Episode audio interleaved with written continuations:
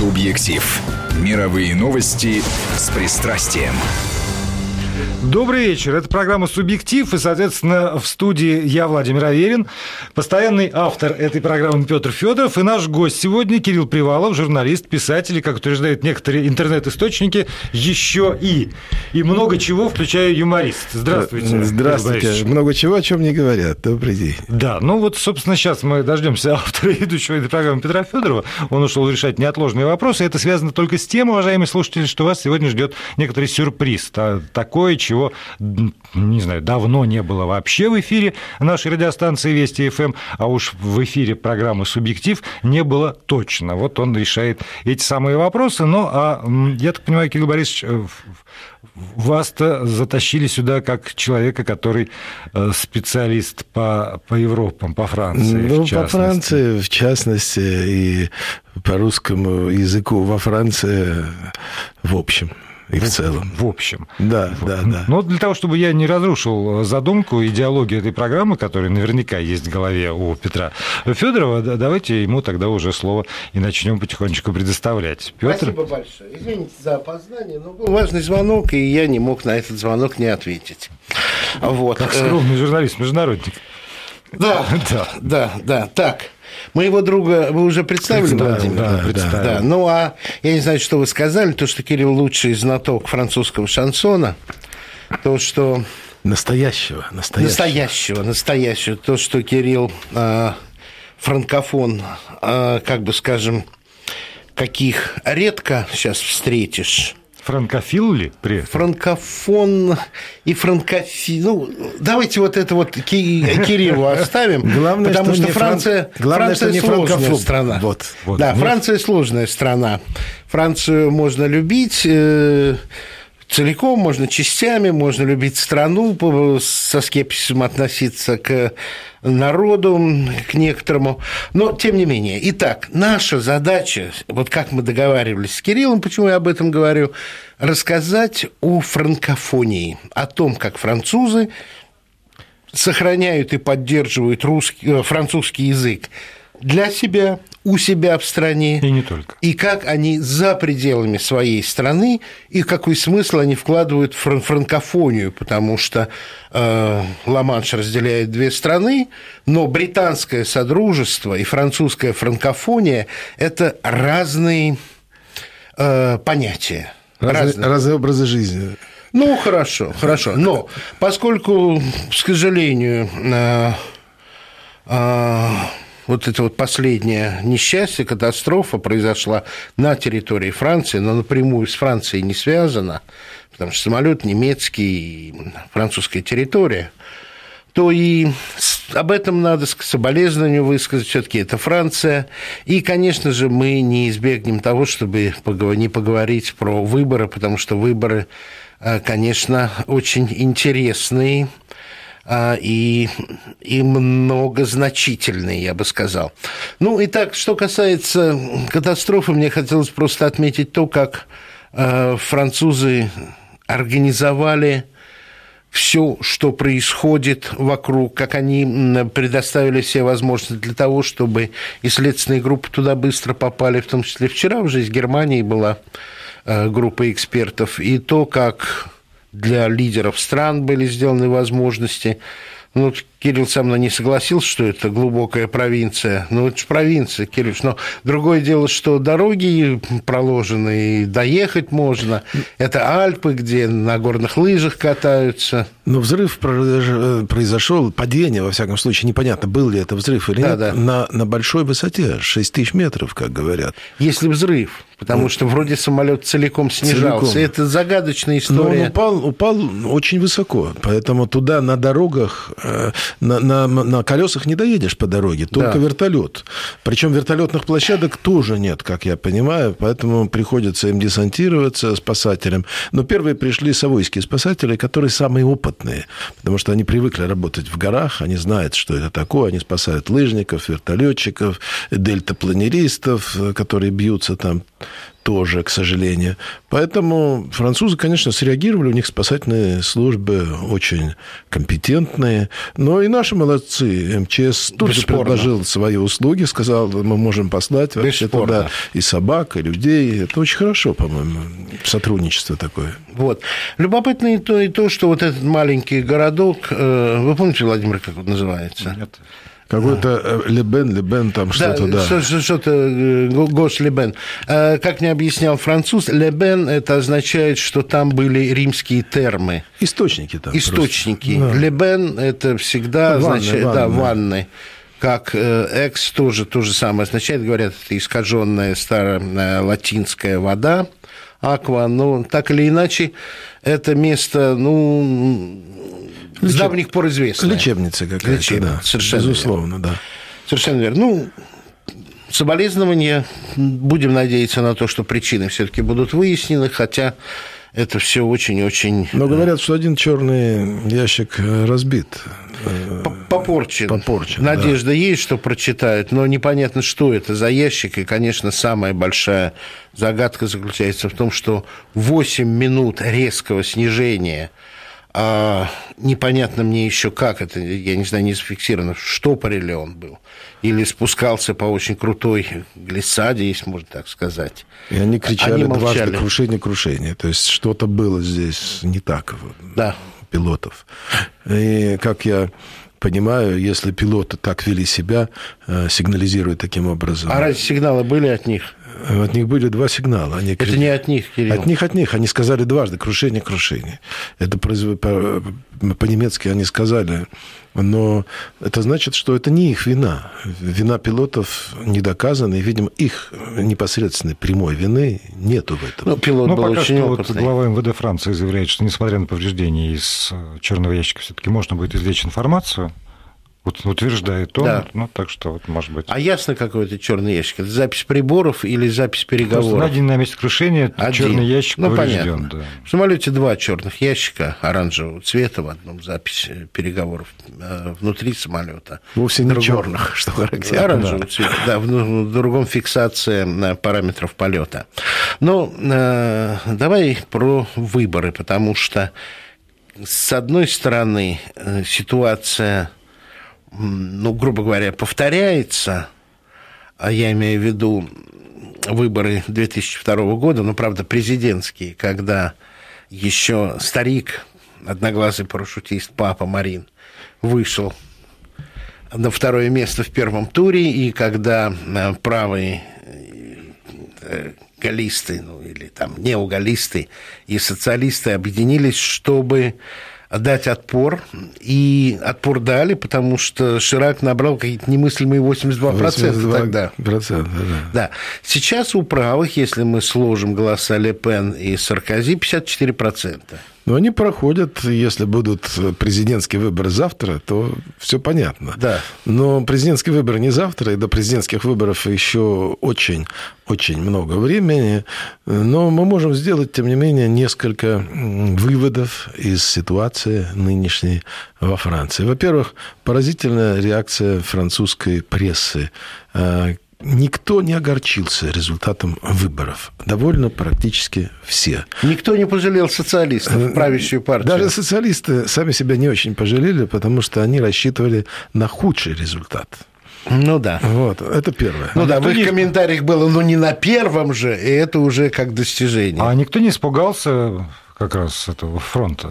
Так мы об этом и говорим. Да, мы об этом и говорим. Дело в том, что... Социалисты сказали, что это победа, потому что на первой позиции фронт не вышел. Не-не-не, это социалисты, я говорю, а вот а пресса, там, журналисты... Вот я как раз, Владимир, вы гениально подходите к тому вопросу, который мне хочется задать, и который, ну, я во Франции не столько, сколько Кирилл прожил, но все таки 8 лет.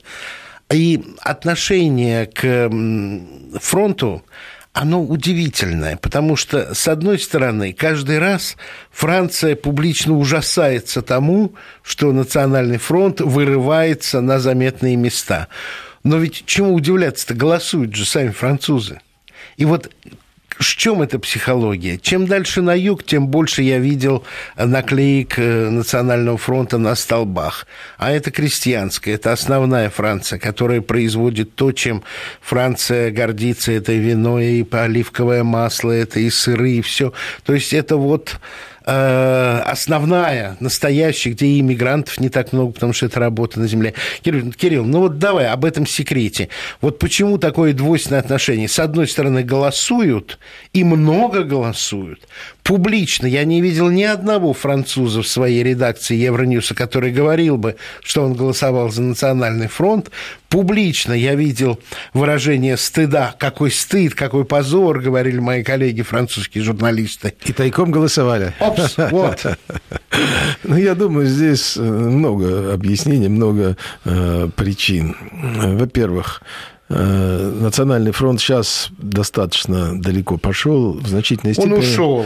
Благодаря тому, что Марин э, Люпен смогла абстрагироваться от образа своего э, папы. Потому что папаша Люпен, на мой взгляд, был слишком демонизирован и прессой, и другими французскими Э, СМИ, и у нее такая демонизация на ней, на, на ней не проходит, потому что она красивая блондинка, красивая женщина, да, э, говорит разумные и вещи. говорит разумные вещи. И даже вот. на этот съезд не, не, не послали они делегацию свою, съезд, съезд правых в Петербурге. Нет. Да. Они, они ведут достаточно разумную политику, и тем не менее демонизация, вот эта вот чертовщина, которую на них спихивают, она она в интересах, по большому счету, всего французского истеблишмента, на мой взгляд. Ну, во-первых, это дает возможность правом, э, умеренным правом набирать свою паству. Э, с другой стороны, левые таким образом выживают как левые политические партии. Э, я думаю, что это в интересах всех. Но как долго может продолжаться эта игра? В конце концов, Национальный фронт, возглавляемый Марин Люпен, это достаточно цивилизованная правая партия, и не надо представлять их фашистующими молодчиками. Это не уже, уже совершенно нет. Это не правый Там нет сектор. ни антисемитизма, это не правый, это не сектор. Да, нет. надо называть вещи своими именами, но идет определенная инерция, идет... А давай сформулируем. Это все-таки традиционалисты, в первую очередь для меня – эта партия существовала под разными названиями всегда. То это были то пужадисты, то они назывались партия неприсоединившихся независимых и крестьян. Они существовали всегда. И такая партия существует, существует практически в каждой стране. Это нормально. Да, да. Это нормально. Это явление политической жизни этой страны для того, чтобы выстраивать какое-то политическое межпартийное ну, равновесие. палитра, чтобы была равно... равновесие. Да, да, да, чтобы был пейзаж политический. Да. Вот и все. Поэтому... Но ведь сейчас и ксенофобии такой нет. Ну, Франция для французов больше не говорится. Ну, может быть, где-то и говорится, но это говорится по, среди по, своих. Среди своих под пьяной лавку. Вот. Ну вот да. Так вот. Ну да. Да, но проблема в том, что сейчас э, Европа, Европа мультикультурная как проект, по сути дела, провалилась. Что вместо этого будет создаваться, ну, непонятно. Непонятно. Для нас в нашей стране многонациональной, где столько национальностей тоже, где только в Подмосковье говорят на 190 языках, у нас в стране мы можем из этого извлечь определенные э, уроки, на мой взгляд. Это надо, надо делать. Ну, это, это очевидно, и для нас на, на самом деле, для меня и рецепт не такой сложный. Мы просто должны Э, консолидироваться на тех ценностях, которые абсолютно едины для основных э, конфессий, представленных в России, а эта зона пересечения есть, она, она, она ясна, она, она, она хороша, потому что это лучшее, что есть в постулатах. Э, всех религий и конфессий, это, это и правдивость, это и честность, это любовь к ближнему, это милосердие, сострадание, это мы можем найти в любой из главных наших конфессий. Правда, внутри конфессии тоже идут какие-то споры по поводу Я не того, про внутри конфессии, я про да, взаимопересечение. Но, но из, извне видно, конечно. Я за взаимопересечение, потому что конфессии для меня представляют такие круги, которые, пересекаясь, имеют общее поле. И вот на этом поле, ну, я так студентов учу, журналистики, когда это приходилось, только с этой позиции может работать журналист в России. Безусловно. Плюс еще у нас у всех общая, общая ценность, гигантская совершенно, это наш язык русский язык, который вот. мы должны охранять. Французы сохраня... охраняют, как зеница ока, свой язык. И не только французы. Вот ты заговорил про то, что французы предпринимают э, меры по протекции языка. Не только французы. В Америке э, французы, в Квебеке то же самое делают еще более жестко. Канада. Потому что что... Э, ну, на американском ну, континенте. В Америке, да, на да. континенте, я имею в виду. А если вы хотите говорить о Штатах, то сейчас то же самое делают и э, Кажены в, в Новом Орлеане и в Луизиане. То да, же самое да, делается. основаны вот французские города. о Канаде. Я говорю про Америку как континент, угу. как географическое понятие. Да, чтобы было понятно слушателям, чтобы не было лишних вопросов. Очень да, хорошо. потому что помимо, помимо Квебека и помимо Луизианы еще существует Онтарио, где миллион франкофонов живет. Еще существует Акадия. Акадия, так французы называют э, часть штата Нью-Брансуик и часть штата Новая Шотландия. Ну, давай подробнее, как это делается, и если это уже, хотелось бы знать, и возможно ли это уже началось в Лондоне, где, по моим данным, э, французов после введения жестоких налогов сейчас живет больше, чем э, русских. И если называют Лондон станом, то можно Лондон и по-французски назвать Лондоном, потому что французов только в одном Лондоне, по моим э, наблюдениям, порядка 350 тысяч. Много, много, много. У них да. свои улицы, свои буланжери, свои булочные, свои мясники. Они стараются организовать там жизнь, ну, не как Чайна Тауна, но, тем не менее, привычную, любимую, и сохранять язык. И все сохраняют свой язык. Сейчас я хочу, Петя, чтобы э, наш режиссер поставил одну песню, но перед этим я расскажу о том, что эта песня является одним из гимнов франкофонии мировой. Ее придумал, написал певец Ив Дютей, э, прекрасный французский э, певец, автор-исполнитель. Песня называется «Наш язык» о том, что этот язык Э, который пришел как звучание иоловой а, арфы, этот удивительный язык, который сохранил и отзвуки революции, и э, министрели, и мелодия. Язык перенесся через океан, разлетелся по э, морям и континентам, но сохранил свою прекрасную свежесть. «La langue de chez nous» – язык, как у нас, наш язык. Наш язык. Ну, послушаем фрагмент уж хотя бы надо. Да.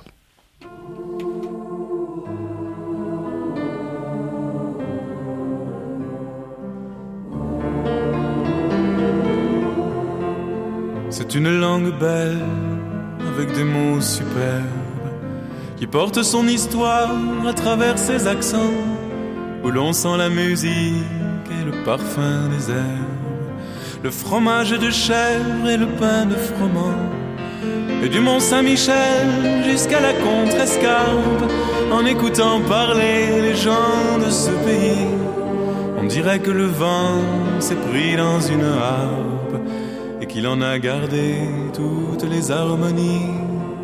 Dans cette langue belle aux couleurs de Provence, où la saveur des choses est déjà dans les mots, c'est d'abord en parlant que la fête commence. Et l'on boit des paroles aussi bien que de l'eau.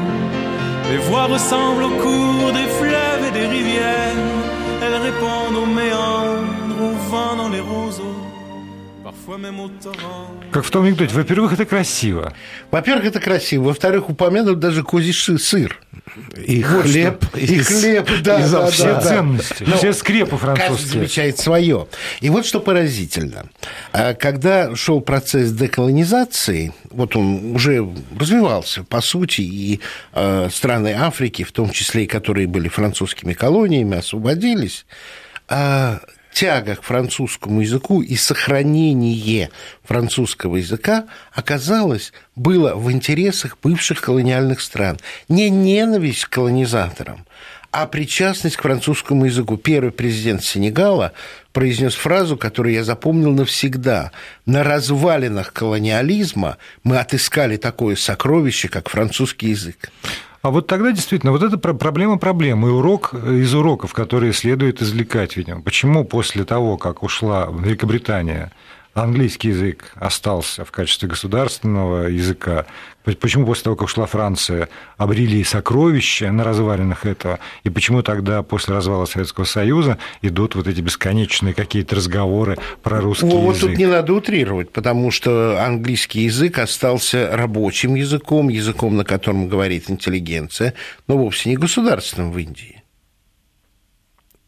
То же самое в Сингапуре. Э, в общем, Абсолютно да, верно. Да. И э, в бывших колониях государственный язык национальный. И в массе своей люди французский язык не знают. Французский язык – это язык образованной части населения, которая стремится к модернизации своей страны, и Франция как источник модернизации, новых идей, новых знаний. Ну, Кирилл, дополни. Но мне. здесь еще, ты понимаешь, ты процитировал Леопольда Седара Сингора, да. величайшего поэта. Кстати, наш известнейший, хороший поэт Виктор Урин в честь Сингора назвал своего сына Сингором. Вот. Но поэзия африканская Диоп, Давид Диоп, э, э, Леопольд Седар Сенгор. Это поэзия вся на французском. Она вся, и поэзия сенегальская, и поэзия габонская, и «Берега слоновой кости», эти великолепные, великолепные поэты, они писали все по-французски, продолжают писать по-французски.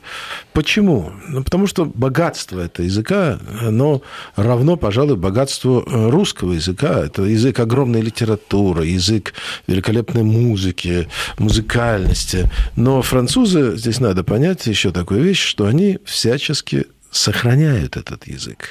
Специальная структура сформирована при Академии, при Институте Франции, которая отслеживает употребление иностранных ну, слов. давай на конкретном примере внутри Франции сначала, потом уже внешняя франкофония, с которой я начал, Хорошо. но внутри Франции нет во французском языке слова «компьютер». А, Есть ординатор. Да, ординатор, да. да. да ну, вычислитель. Многие, многие такие слова, ну, некоторые прижились. Например, э, э, бизнес, э, они говорят по-французски на свой фасон «бизнес». Бизнес, да, да, да. Они, они и музыку англосаксонскую признают, но, но называют, но, тем не менее, называют известного да. Битлса, да, Поль Маккартни. Поль Маккартни, это понятно. Но дело даже не в этом.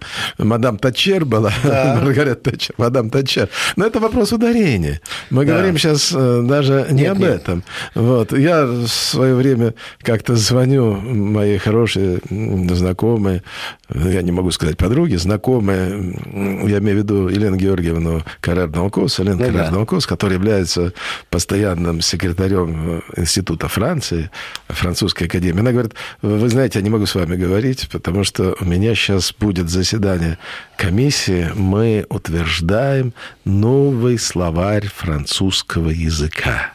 Я поинтересовался потом, как они утверждают, что это такое.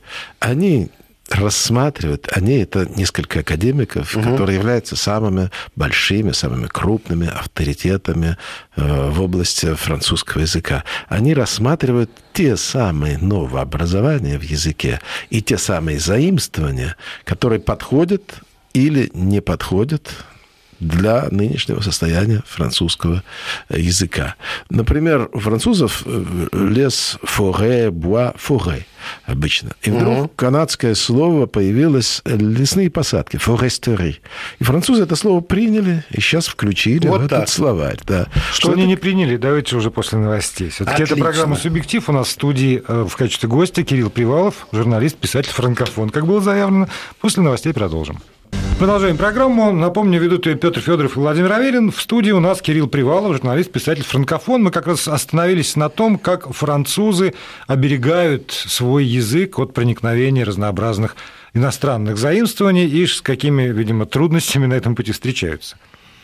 Кто еще, кроме нас, русских, так ненавидит русский язык? Коммерческое предложение ко мне приходит от одной московской компании с типично русским названием. Там ни одного русского слова нет, я не буду говорить название, чтобы не делать рекламу этой компании. Ну, ты хотя бы перечислил. Но я перечислил, значит, что они предлагают. У них специальность плоттерная резка. Значит, следующие товары предлагают. Цитирую. Не шучу. Цитирую всю. Штендеры, блистеры, воблеры, лайтбоксы, шелф-токеры, диспенсеры, тестеры, акрилайты, баннеры, меню холдеры.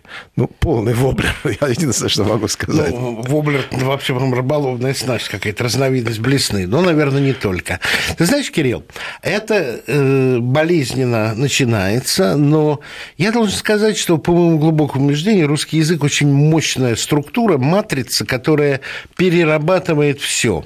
Вот, э, к удивлению наших слушателей, я приведу лишь один пример – ну, там, Островский, да, купец-лобазник. Так что такое лабаз? Это лябаз, ну, это магазин, французское да. слово, да. которое просто русский язык освоил. Это и купец какая база? Военная база? Да, и купец-лобазник, это ну уж настолько русское, настолько пахнет Островским, волжскими городами, этими строениями, э, складскими помещениями и магазинами.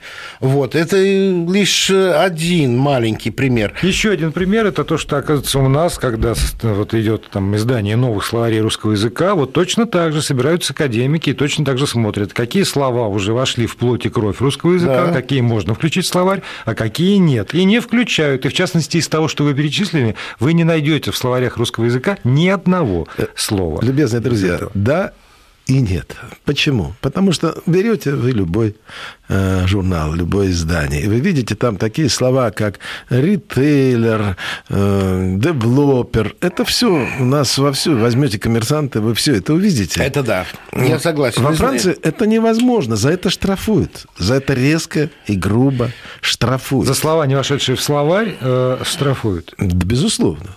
Конечно. Если, тем и для радиостанции есть квота на иностранные песни. Да. Вот, вот звучит, может быть, просто как эм, магрибские песни, как марокканское звучание, все, но на французском языке. Кстати, по-моему, французская эстрада настолько вся уже стала североафриканской. Ну, не вся, не надо преувеличивать, но есть прекрасные певцы, да, которые спорит? вошли давным-давно, э, выходцы из Северной Африки, в том числе и черноногие, то есть французы, рожденные да, в Северной Пьенуар. Африке.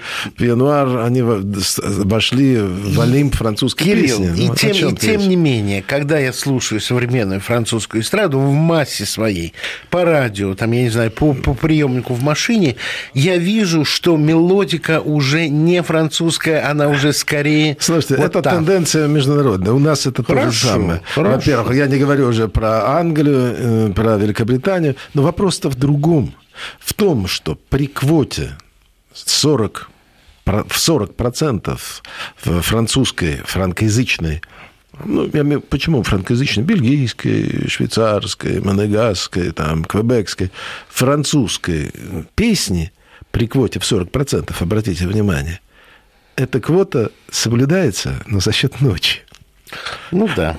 То есть, что получается? Что для того, чтобы послушать по радио Эдит Пиаф, вы должны сидеть у своего приемника, и где-то в 3 часа утра вы услышите французскую песню. Ну, ну хорошо, что вы в 3 часа услышите Пиаф, потому что вы можете посидеть 24 часа в сутки, вы не услышите Клаудию Ивановну Шульженко в 3 часа ночи. Это да, другое, ну, да, да, да, да, да. Если да, уже параллели да. какие-то мы пытаемся Кирилл, проводить. еще одна вещь, которая меня во Франции, конечно же, очень, ну, как, как сказать, меня вызывала зависть. Это то, что во Франции... Хорошую как... зависть, белую зависть. Да. Во Франции, как вот таком вот материке французского языка, тем не менее, осваивалась как часть национальной уже французской культуры то, что было сделано, достигнуто, открыто, сформулировано во франкоговорящих соседних странах, как Бельгия, ну, франкофонная Волония.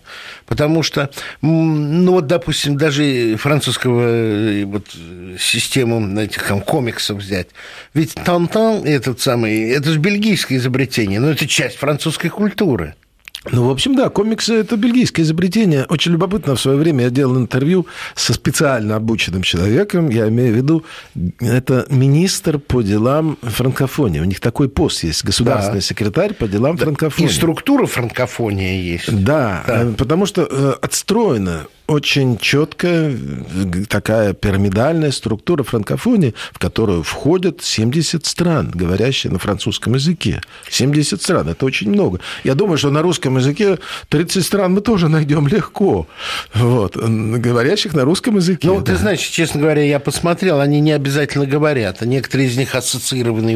Да, и просто но тем вот не менее 70 э, членов. Да, да, да, да. 70, 70 съезды регулярные. Члены, съезды съезды. Я, кроме всего прочего, был первым советским, тогда еще советским журналистом, который был членом Союза журналистов, пишущих на французском языке. И такая структура существует уже давным-давно, уже где-то более четверти века. Игорь Борисович, скажите, пожалуйста, а вот эта структура, это такая альтруистическая структура для поддержания языка, для поддержания культуры? Или все-таки под маской там, поддержания языка и культуры это система политического влияния прежде всего? Да и то, и другое, и третье, безусловно. Ну, кроме этого, есть еще Альянс Франция. Э, Alliance française есть еще. Много таких структур у них существует. Конечно, это поддержание своей номенклатуры в странах, своих людей там, своей культуры. Да, понятно, это, это, это естественно.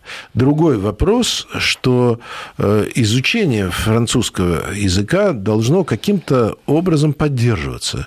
И вот они пытаются это делать. Так нет, я про что и говорю, потому что одна ситуация, это когда мы альтруистически поддерживаем французский язык или русский язык. Потому я все время же на себя пытаюсь как-то примерить. Ну, Другое дело, когда мы осознаем, что через культуру, через язык через те деньги, которые мы тратим на это, мы, может быть, гораздо более эффективно обеспечиваем себе в том числе и лояльность, в том числе и политическое влияние. И вот этот канал менее затратный, чем там, не знаю, любая пропаганда своей страны и там подкуп, не знаю, политической верхушки, это канал, который гораздо эффективнее помогает достичь целей политического безусловно, влияния. Безусловно, да, безусловно. Ну так вот, история такая, что я пришел к Алену Деко, к академику, который возглавлял тогда вот это вот подразделение Министерства иностранных дел, отвечающее за распространение французского языка, и вижу, у него сзади стоит гальский петух, но только почему-то весь красный. Я говорю, слушайте, а как, от, от какого стыда покраснел ваш гальский, гальский петух? петух? Он говорит, нет, вы ошиблись, это петух гальский, но валонский. Это сделали валонцы, которые тоже дорожат этим символом нашей общей культуры. Вот э, очень важно для меня наша общая культура. И это общая культура, она позволила квебекцам выжить в свое время. Вы знаете, что такое квебекская забастовка? Что такое забастовка по-квебекски? Это в церквях во время английской оккупации, она продолжалась два столетия, все-таки это была оккупация в полном понимании этого слова, когда нельзя было говорить в общественных учреждениях на своем родном языке, когда вы обязаны были э, даже публично говорить только на чужом языке. Это было тяжело.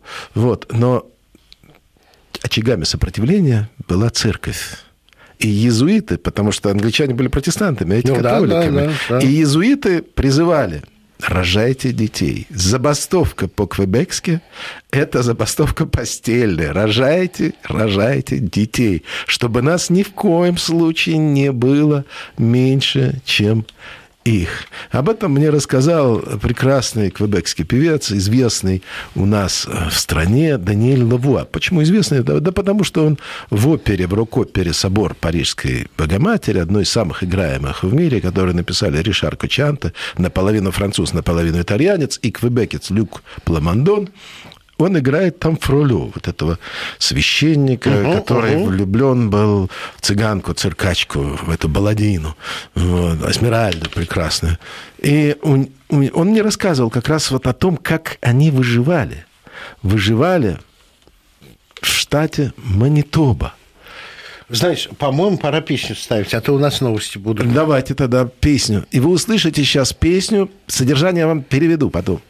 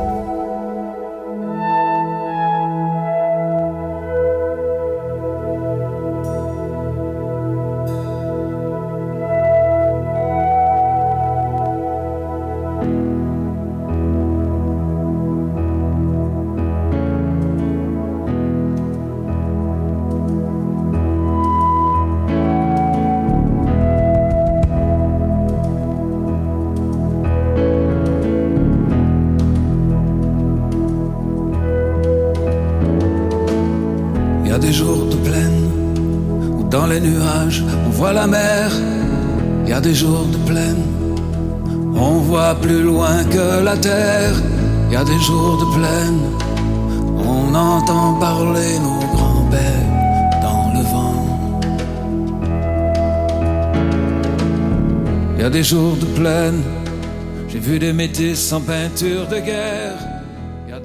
Продолжаем. Петр Федоров, Владимир Аверин, наш гость Кирилл Привалов. Здесь в студии говорим мы про франкофонию. Да, я, сейчас, да, да, продолжим, я конечно, должен песню, да. песню а, перевести. Конечно. Да. Песня Даниэля Лева называется «Дни в долине». Бывают в нашей долине такие дни, когда индейцы выходят на тропы войны, а ветер приносит из океана издалека голоса моих предков – они говорят на том языке, который похож на мою мать, прекрасно танцующий, грациозный, на моего отца лесоруба, мощного, способного срубить дерево одним ударом. Благодаря этому языку у меня во всех странах есть огромное количество братьев и сестер. Вот такие бывают дни в нашей долине.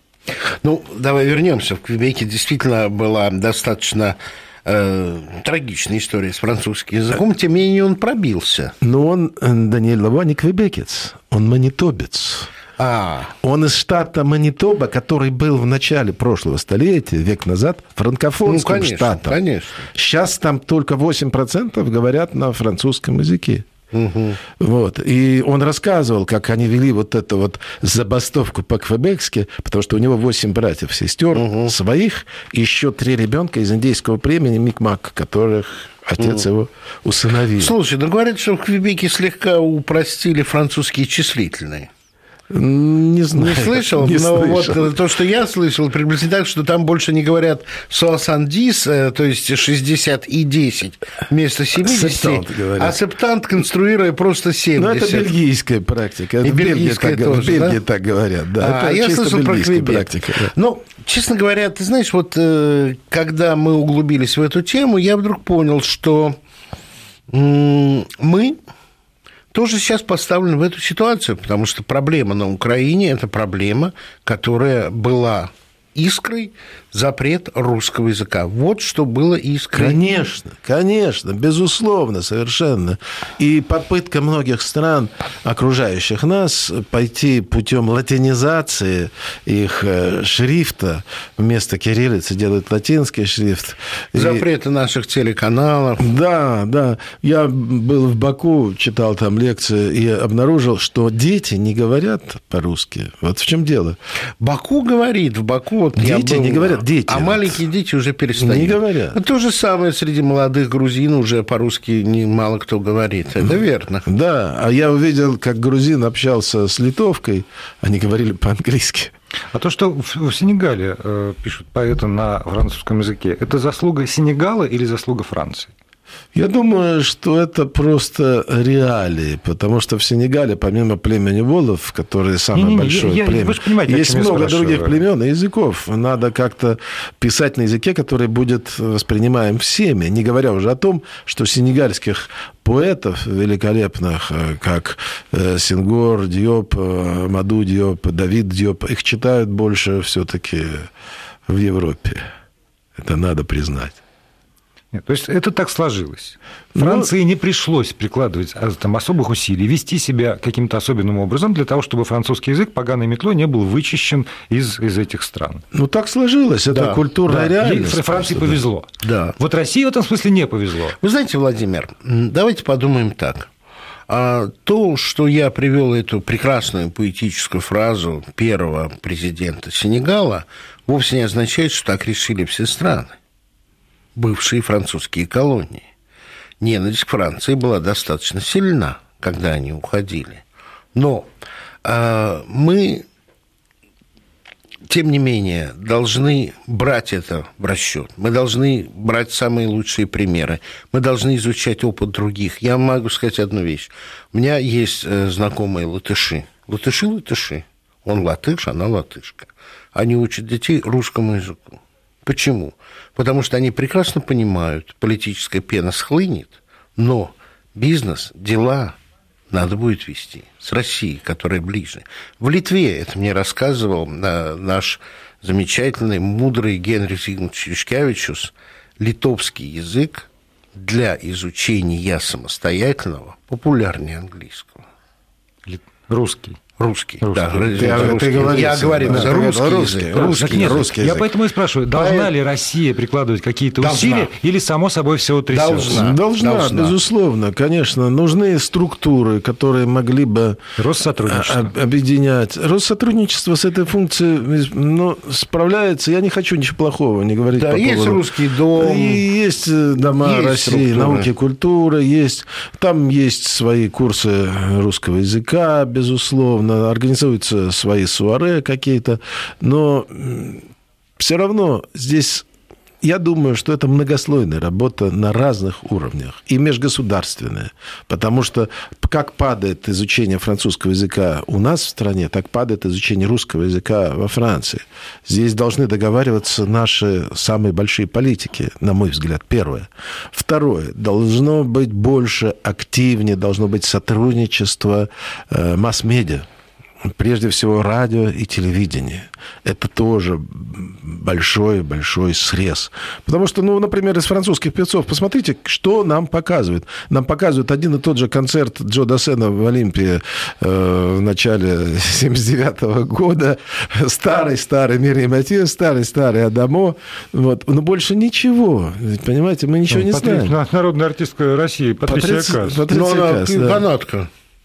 Она же из Квебека Нет, как нет, раз. она, она не из Квебека, она из, Как? с- из, из э, Лотарингии. Она, она из Вообще Лотарингии. из Лотарингии? Она из Лотарингии, да. А, Она из а- а- а кто же в Квебеке певец тоже? В Квебеке много, можно говорить, Селин Дион, можно Вот говорить Селин без Дион, конца. я спутал. Без конца Я, извини. Патрисию Каз перепутал с Селин Дион. Ну, тебя можно Меня проклянул. Ты не Ну, специалист. я- Да, да, да. я Ты не специалист. Хорошенькая, хорошенькая. Правда, что, собственно, это делить Дело не в этом. Мы Ну, ну по-французски. да, да, да. Селин Дион очень. Очень, Не- да. не вот будем это, спорить. Да, Селин «Титаник», Дион да, очень, да. Ну, Вот, наоборот, не так, а вот так. Нет, я раскинув руки А. э, под эту песню, как раз руки раскинуты А, были. да-да-да-да, Ну, да, Значит, да, поскольку не все смотрят телетрансляцию в интернете, видеотрансляцию, я поясню, что сейчас два специалиста по Франции пытались определить эталон французской фигуры, обхватывая руками пространство узкое или как можно более Кстати, Ну, широкое. да, что француженки делать? не обязательно стройные, но очень обаятельные. Я не так давно в Азербайджане, в таком э, одном городе, э, высоко в горах, и там азербайджанец хвалился своей женой, сказал, совсем как францужанка. Вот. Вот. Ведь поэтому, отчасти поэтому, франкофонство и живо. Ну, во Франции есть очарование, которое подпитывает тягу к французскому языку даже у таких лингвистических идиотов, как я. Ну, да, да, даже я думаю, что даже уж совсем человек, который знает по-французски только мерси и пардон, тоже сумеет договориться, если захочется. Ну что, все время вышло. Я благодарю Кирилла Жаль, Привалова быстро, за участие в нашей быстро. программе. Ну, а Петр Федоров ждет на следующую среду. Абсолютно. Спасибо, до свидания.